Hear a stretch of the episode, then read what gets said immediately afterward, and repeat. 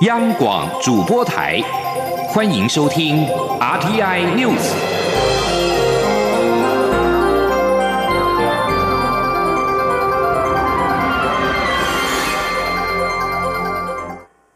各位好，我是主播王玉伟，欢迎收听这节央广主播台提供给您的 RTI News。今天是二零一九年八月二十一号，新闻首先带您关注。美国在台协会 AIT 处长厉英杰二十号到高雄左营海军基地参访美国军售给台湾的 AAV 七两栖突击车与驱逐舰。他表示，美国除了依《台湾关系法》授予台湾防卫性武器之外，也提供各种人员交流与培训，与台湾共同维护海上航行自由与安全。另一节，并且到高雄市政府拜会国民党总统候选人高雄市长韩国瑜，并且在 AIT 高雄分处长欧宇修的官邸会晤。与会人士表示，双方触及韩国瑜访美的议题。而值得注意的是，AIT 这一次罕见的将一连串参访军事基地的行程公开在 AIT 脸书粉丝专业。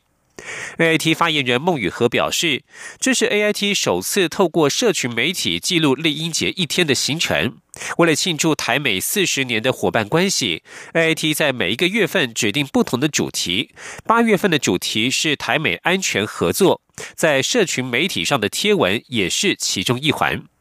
对此，国立政治大学国际事务学院名誉教授丁树范受访表示，A I T 以前比较低调，但是现在愿意公开。整体来讲，这表示美国加强对台湾的外交工作。他认为，北京增加在台湾的影响力，美国意识到这一点，因此也强化跟台湾的关系。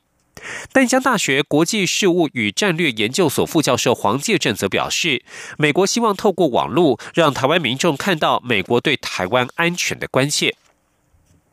而针对台湾在印太区域以及面对中国威胁的应应作为。蔡英文总统二十号在凯达格兰论坛二零一九亚太安全对话当中致辞表示，台湾作为民主堡垒的区域地缘战略重要性已经越来越重要，未来不仅会坚定抵抗恐吓，更将继续拥护印太地区的自由、民主与人权价值。前天记者王兆坤的采访报道。蔡英文总统在凯达格兰论坛致辞表示，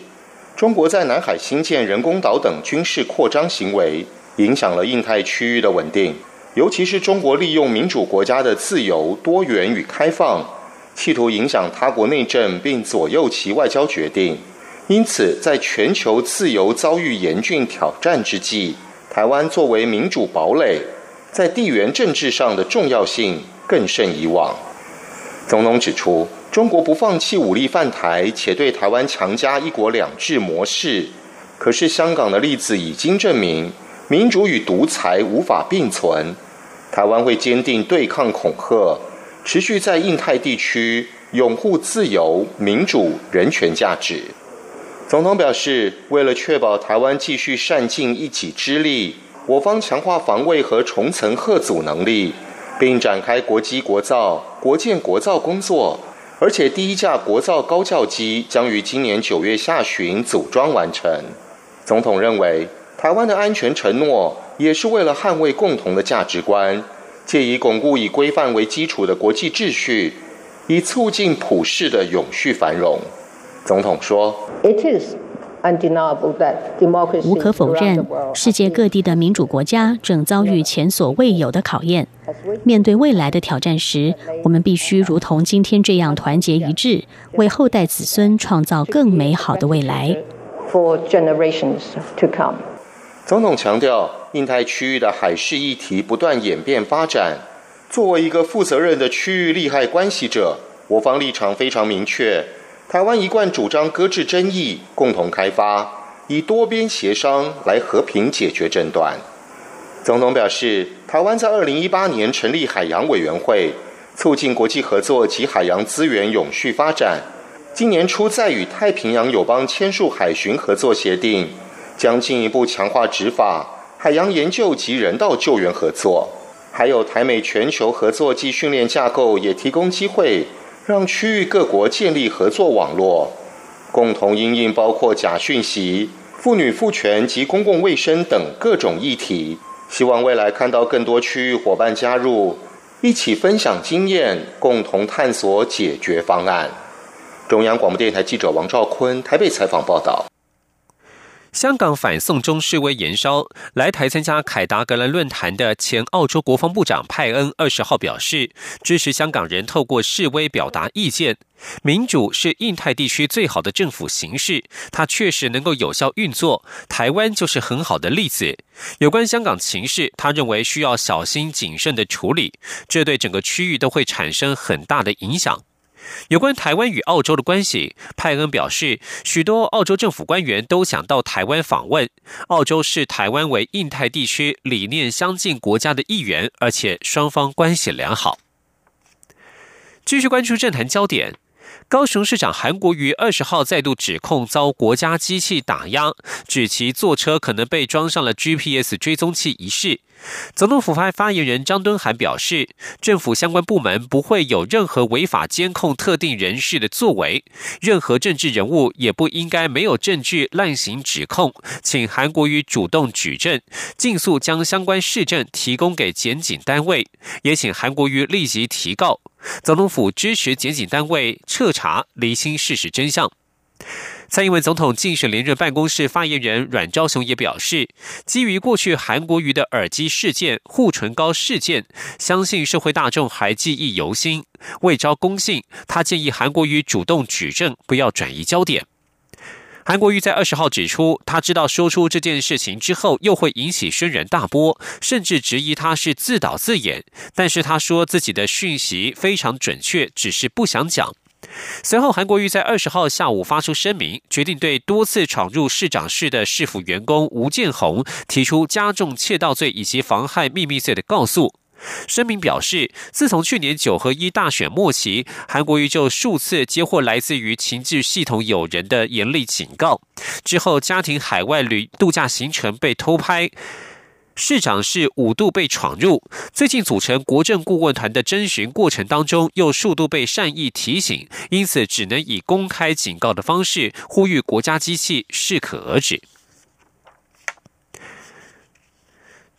在第三势力政党的动态方面。时代力量在党主席邱显志请辞之后，面临群龙无首的局面。虽然是议员林亮君宣布投入党主席选举，时代力量在二十号中午也举行决策委员会。不过，历经两个多小时的讨论，部分决策委员认为应该持续未留邱显志。而对林亮君投下了反对票，最后林亮君并未达到过半同意门槛，因此时代力量在二十号这一天没有选出继任的党主席。前天记者刘玉秋的采访报道。时代力量近来纷扰不断，在邱显志口头请辞党主席后，即便党内积极汇流，但传出邱显志此意坚定。台北市议员林亮君日前表态投入党主席改选，愿承担大任。实力决策委员会二十号举行会议，讨论党主席人事案，但历经两个多小时的讨论，党主席仍然难产。实力发言人陈志明会后转述决策委员会的结论表示，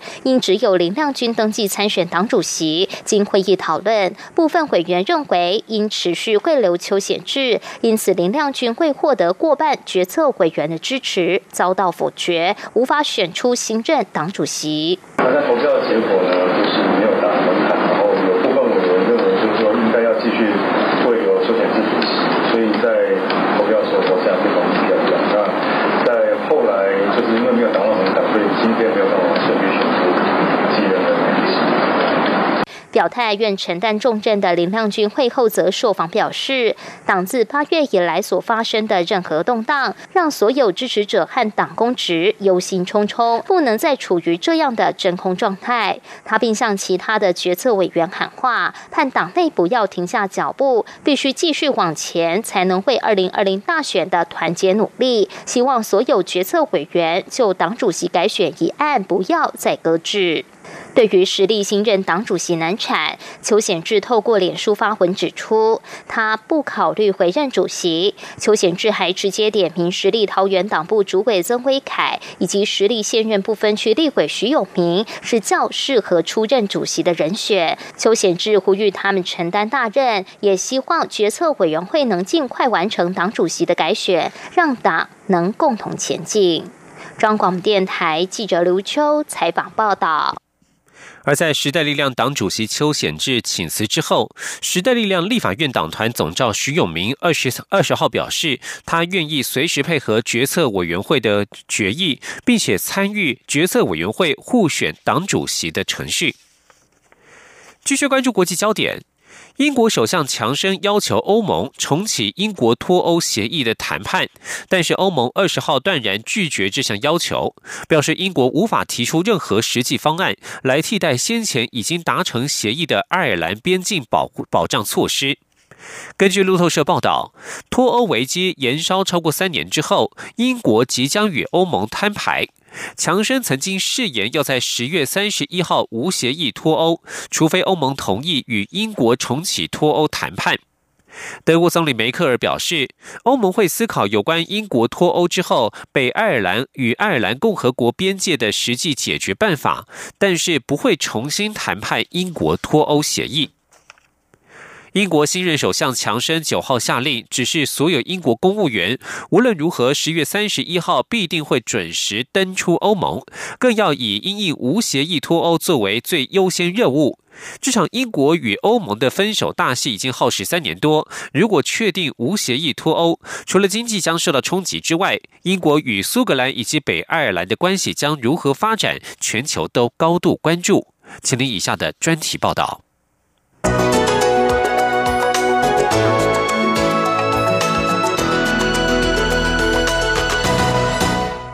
在前首相梅伊遭英国国会三度否决与欧盟谈妥的脱欧协议，最终抵挡不了党内强大的逼宫压力，黯然下台后，被誉为英国川普的强生，七月二十四号接下英国首相的大任。这位个人色彩鲜明的脱欧大将上任不久，就将大部分内阁要员换成脱欧强硬派，更在就职演说中誓言必定要带领英国在十月三十一号脱离欧盟。强生屡次表明，英国前首相梅伊与欧盟达成的英国脱欧协议令人无法接受。他甫上任就与欧盟执委会主席容科通话，表示要不就是与欧盟重谈协议软脱欧，要不就是无协议硬脱欧。另外，强生也曾威胁要扣下给欧盟的三百九十亿英镑分手费，换取欧盟让步。如今更写信给政府公仆，要大家准备以无协议脱欧作为最优先考量，更是再度敲响战鼓。此外，对于脱欧协议中争议最大的爱尔兰边境保障措施，强生甚至表态将从脱欧协议中剔除此措施。他批评相关措施不民主。脱欧派也直指此举会让英国变成一国两制。从强生上台一连串的作为可以看出，他已明了英国民众对于三年多的分手大戏早已看腻。不管是硬脱欧还是软脱欧，唯有如期离开，已失去下议院多数席次优势的保守党才有机会再得民心。对强生提出重谈协议，欧盟多次回应，目前的英国脱欧协议是最佳方案，脱欧可谈，但协议不可谈。法国负责欧洲事务部长德蒙夏朗更曾出言警告这位英国新首相不要挑衅欧盟。爱尔兰外交部长科弗尼也对强生谈脱欧的强硬态度表示这非常无理。他说：“千万不要小看无协议脱欧。”由此可以看出，欧盟对于强生的强硬反欧盟言论保持谨慎态度，甚至有些反感，也让英国与欧盟的僵局从上一代的二代铁娘子一路延伸到这位金发怪咖。强生讲明无法重谈协议，无协议脱欧就是结局，而欧盟则是一再警告，英国经济将因此严重受创，英国未来的经济前景更让人感到忧心。根据英国国家统计局的统计，英国国内生产毛额今年第二季出现自二零一二年以来的首次微缩，主要为企业囤积库存造成严重过剩。另外，脱欧情势混乱也带来影响。此外，英镑过去三个月来已下跌近百分之七，在世界主要货币中表现垫底。对此，贝莱德基金经理哈里森就表示，若是英国未来实行无协议脱欧，那么英镑将会重贬至和美元同价，汇率可能遭逢剧烈震荡。为何无协议脱欧会对英国造成冲击？事实上，通过无协议脱欧就意味着英国将在没有任何过渡期之下直接和欧盟说分手，两造关系将以世界贸易组织规则交易。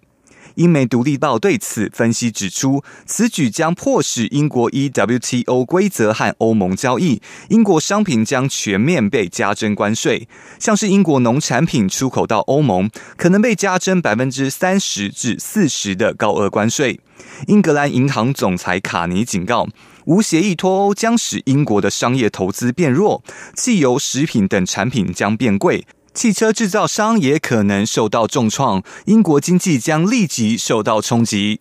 尽管无协议脱欧尚未尘埃落定，但奥地利的《提若日报》十号刊出欧盟执委会主席容科的一番言论，表示虽然强生领导的英国政府假装无协议脱欧不会冲击英国，但英国将成最大输家。他们以为并非如此，但这却是事实。至于一直不情愿被英国脱离欧盟的苏格兰，七月则已警告强生将再办独立公投。根据民调专家艾希克罗所做的苏格兰独立公投民调，苏格兰多数民众现在相挺脱离英国独立。此外，北爱与爱尔兰的硬边界问题仍然悬而未决。如果脱欧结果又不符合人民预期，英国在未来将面临四分五裂的局面。以上专题是由编译林博宏编辑播报，谢谢收听。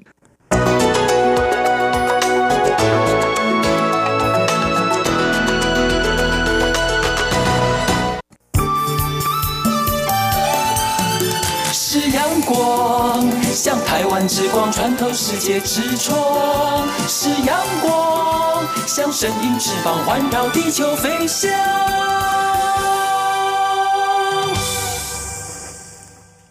各位好，我是主播王玉伟，欢迎继续收听新闻。内政部推动换发新式数位身份证，身份证上是否有国旗图样引发关注。知情人士表示，内政部日前已经将数位身份证规划与样章送入行政院，确定将有国旗，并且标注中华民国国民身份证。新式数位身份证规划最快排入二十二号的行政院会讨论，行政院通过之后，预计于二零二零年十月开始换发。根据中央社二十号引述知情人士报道，新式数位身份证的样式雷同去年获得内政部身份证明文件再设计征选活动设计奖设计师鲁少伦的作品《行》，正反面的卡面图文设计采用台湾玉山山脉的等高线图，日前引发争议的国旗也会出现在卡片正面的左上角。新式数位身份证与现行纸本国民身份证的不同之处，包括外显的个人资讯栏位大幅减少，正面上方除了有国旗之外，也写上中华民国国民身份证。而新式身份证的背面上面有内政部的标志，个人资讯栏位仅有结婚状态、质证日期以及应换领日期，其中结婚状态将由有或无来显示。中选会在二十号召开委员会议，审议两项全国性公投案，包括行政院前院长张善政所提数位国家专访，以及清华大学原子科学院院长李敏所提延长现有核能电厂使用执照等两项公投提案。委员会认为，这两项公投提案经补正之后，仍然不符合规定，决定予以驳回。从去年十一月二十四号公投投票之后，截至目前，通过中选会的提案审查，已经展开第二阶段连署的公投案只有三案，包括环保联盟前会长高成炎所提出的废核四公投，以核养绿公投发起人黄世修提出的重启核四公投，以及台湾动物保护联盟执行长黄泰山所发起的流浪犬猫绝育公投。继续关注的是财经消息。经济部在二十号公布了七月份外销订单四百零五点三亿美元，年减百分之三，连续九个月衰退，但是减幅有所收敛，表现优于预期。主因是下半年消费电子旺季备货需求逐渐释出所致。经济部表示，步入旺季加上新兴应用需求可挹注接单成长，预估外销订单会逐季好转。但是美洲贸易战打乱了供货下单步调以及消费电子新品的市场热度未知，接单何时能够转正，能见度还是很低。前天记者谢佳欣的采访报道。受到美中贸易战冲击，我国外销订单连续数月衰退。根据经济部公布七月外销订单统计，资讯通信、电子产品、光学器材、基本金属等七大主要接单货品，全部较上年同月衰退。尤其机械业年减百分之十九点七最多，整体外销接单金额为四百零五点三亿美元，年减百分之三，连续九个月衰退。不过，经济部指出，七月因贸易战影响持续，传统货品接单疲软，还有笔电、伺服器分别因下单时程提前及产品转换交替期拖累接单表现。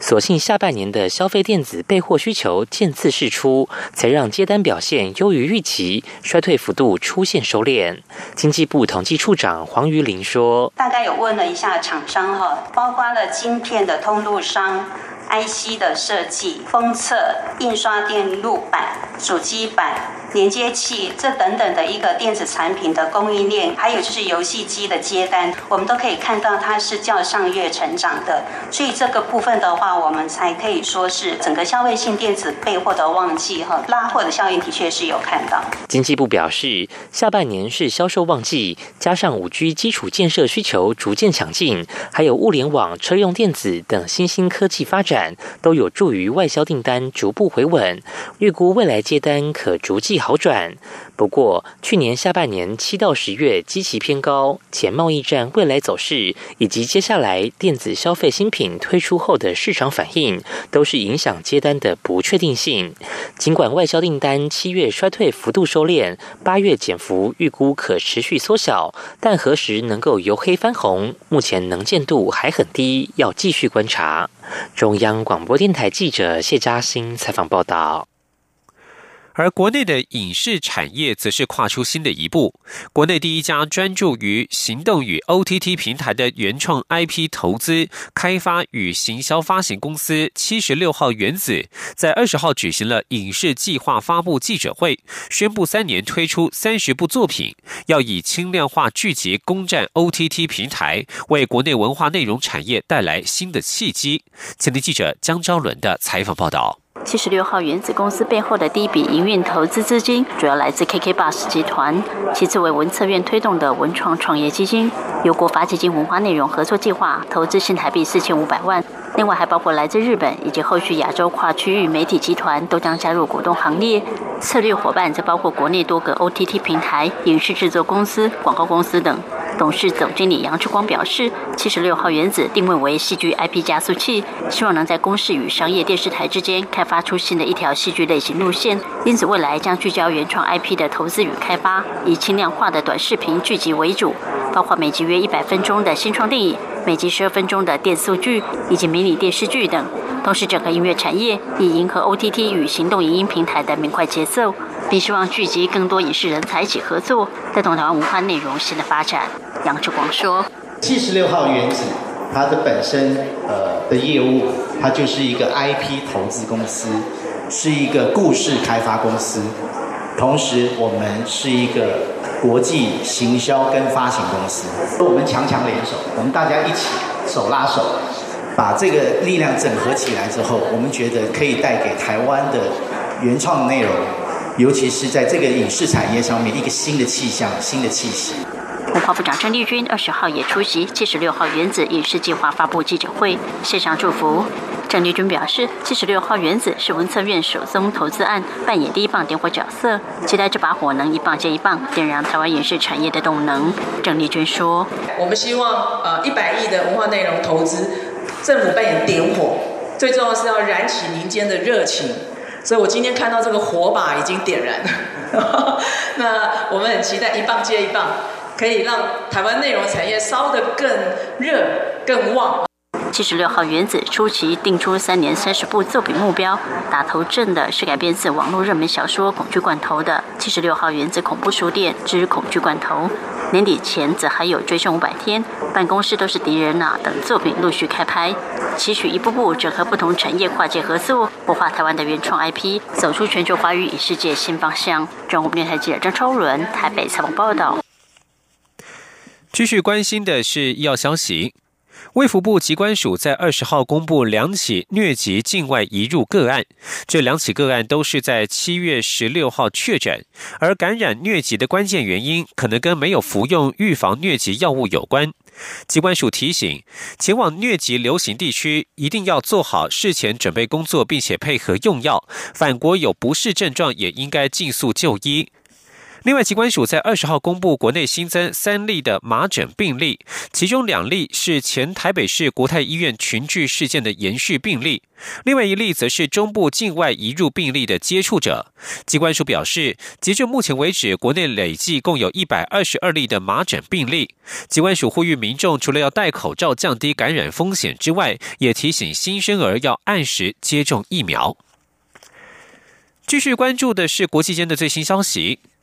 主管对外军售的美国国防安全合作署在二十号在一份正式的文书当中通知国会，国务院已经批准出售台湾 F 十六 V 战机，金额达八十亿美元。国防安全合作署在一项声明当中表示，拟议当中的军售案内容包括了六十六架战机、七十五具奇异公司的发动机以及其他系统。国防安全合作署表示，这项军售案符合美国国家经济与安全利益，并且有助于台湾维持可靠的国防。另外，根据法新社报道，美国国务院蓬佩奥在声国务卿蓬佩奥在声明当中表示，在上个星期召会国会之后，美国总统川普政府放行这项军售。蓬佩奥指出，F 十六战机非常符合协议以及美国和中国的历史关系。他表示，美方的举动符合美国的政策，美方只是遵守所有对各方的承诺。F 十六系列战机是由美国洛克希德马丁公司所研制。其次型 A、B、C、D 的官方名称均为战准，而 F 十六 V 的 V 则是来自于飞官为它取了“蝮蛇”的绰号，正式名称为 F 十六 CD Block 七十战机。而在欧洲的政坛。阵型方面，意大利总理孔蒂在二十号宣布辞职。下台之前，言辞抨击极右派副总理兼内政部长萨尔维尼，指控他为了个人的政治利益搞垮联合政府，并且危及国家经济。兼具民粹与疑欧色彩的联盟党与五星运动在二零一八年三月拿下国会大选最多选票，但是双方因为重大政策意见不合，联合政府在本月瓦解。孔蒂正式向总统马达雷拉提出辞呈，让总统与各党展开咨商，看是否能够组成新的联合政府。马达雷拉的办公室表示，已经接受总理孔蒂辞职，并且将在二十一号与各政党领袖展开磋商，找出当前政治危机的解决之道。马达雷拉将看各政党是否有意愿组成新政府，如果没有意愿，他将解散国会，较预定时间提前三年半的时间举行国会大选。新闻最后将焦点转到俄罗斯，俄罗斯偏远北部地区发生了神秘爆炸之后，俄罗斯至少一个监测站的放射性核核。放射性核素粒子感测器停止传输数据。全国全球网络营运组织在二十号表示，这些感测器已经恢复传输。专门替全面禁止核子试爆条约组织 （CTBTO） 侦测飘散在空中放射性核素粒子的监测站，在八月八号爆炸发生之后，一共有四个监测站好几天都没有任何动静。核子分析专家揣测，俄罗斯对监测站动了手脚，因为那些监测站是由俄罗斯所管辖。爆炸造成官方原子能机构俄罗斯国营核子企业五名员工死亡，但是俄国没有解释为什么爆炸导致附近的城市辐射量暴增。美国核子专家怀疑，当时俄罗斯可能正在测试核动力巡弋飞弹。以上新闻是由王玉伟编辑播报。相关新闻内容，欢迎上央广网站点选收听。我们的网址是 triple w 到 r t i 打 o r g 打 t w。这里是中央广播电台台湾之音。